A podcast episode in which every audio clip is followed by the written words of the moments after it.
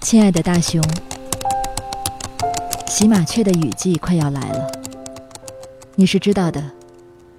当接近雨季，这里会三天两头的来一场暴雨，直到最后每天都是暴雨，整整两个月不间断。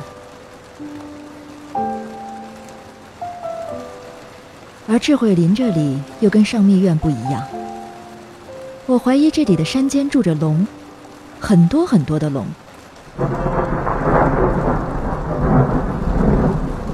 这里的雨天必定伴随着大雷电，但雷声总是沉沉的，毫不干脆，一响起就是一长串，从西边翻滚到东边，像是一头老龙一边翻身子一边清嗓子，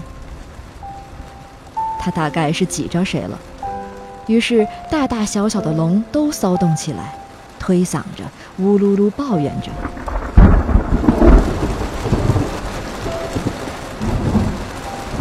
今天又是一个暴雨天，雷又把电线劈断了。我从蒲团上往窗外看，刚好看到远处的电线上火花四射。入了夜还没来电，法本是读不了了。于是。想起来给你回信。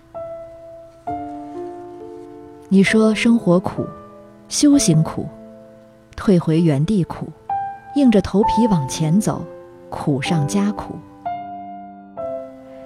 你呀，真是个典型的天蝎座。这世上的浮华与虚荣再曼妙，也骗不过你。你总是一眼就看到那层苦的底色，那挣扎的无用。你说我总是乐天，总是能把无趣的生活搞得很好玩儿。是啊，这也许就是我受苦的方式吧。苦来了我就受着，不砍价，不谈条件，不求安慰，甚至不怎么正眼看他。哦，苦啊，你又来了，坐吧。想喝点啥？别客气，你自便啊，就像在自己家一样。你可知道，这背后，其实是因为深知自己的无能为力，深知反抗的徒劳。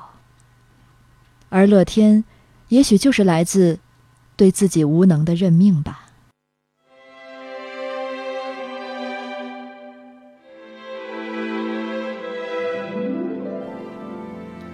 然后我们遇到了佛法，但我们都不是那种善于自我催眠的宗教徒。我们要的不是安慰剂，我们甚至极度反感那种宗教外衣下的虚伪与自我欺骗。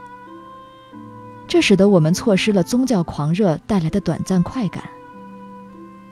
不过又如何呢？谁稀罕？还记得吗？我跟你提到过的，在菩提迦叶的街头，我被一个陌生人截住，跟我说了一下午他的烦恼。大概他是一个比较敏感的人吧，总是头一天觉得一个上师无比的神圣，到了第二天，又发现他不过尔尔。第一天听法觉得醍醐灌顶，第二天又怀疑是否真的如此。或者生活中各种各样的小事件都会影响到他，使他忽悲忽喜，患得患失，乍惊乍怒。他问我。学了佛，怎么还会这样呢？听到最后，我对他说出了一番，事后才突然发觉，其实那是我自己当时最需要听到的话。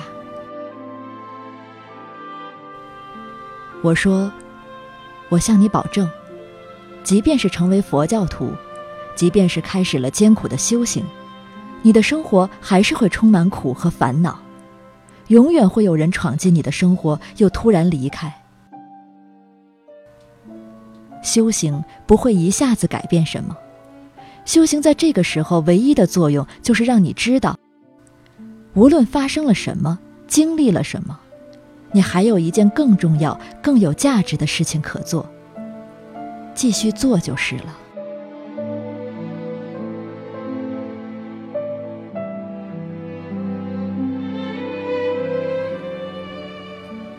嗯哼，就是这样了。哪有什么殊胜的发心，哪有什么高尚的理由，不过是一念无由的相信。相信那件事情对你我，无论是沉重还是轻狂的生命来说，都是值得以命相抵的。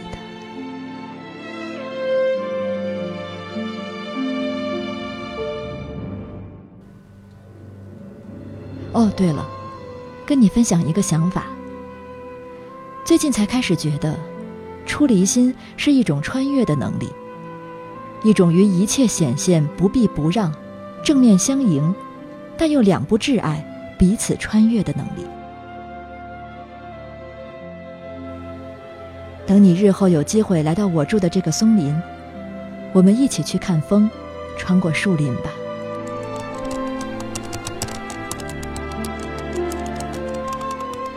愿平安喜乐，爱你的哆啦 A 梦。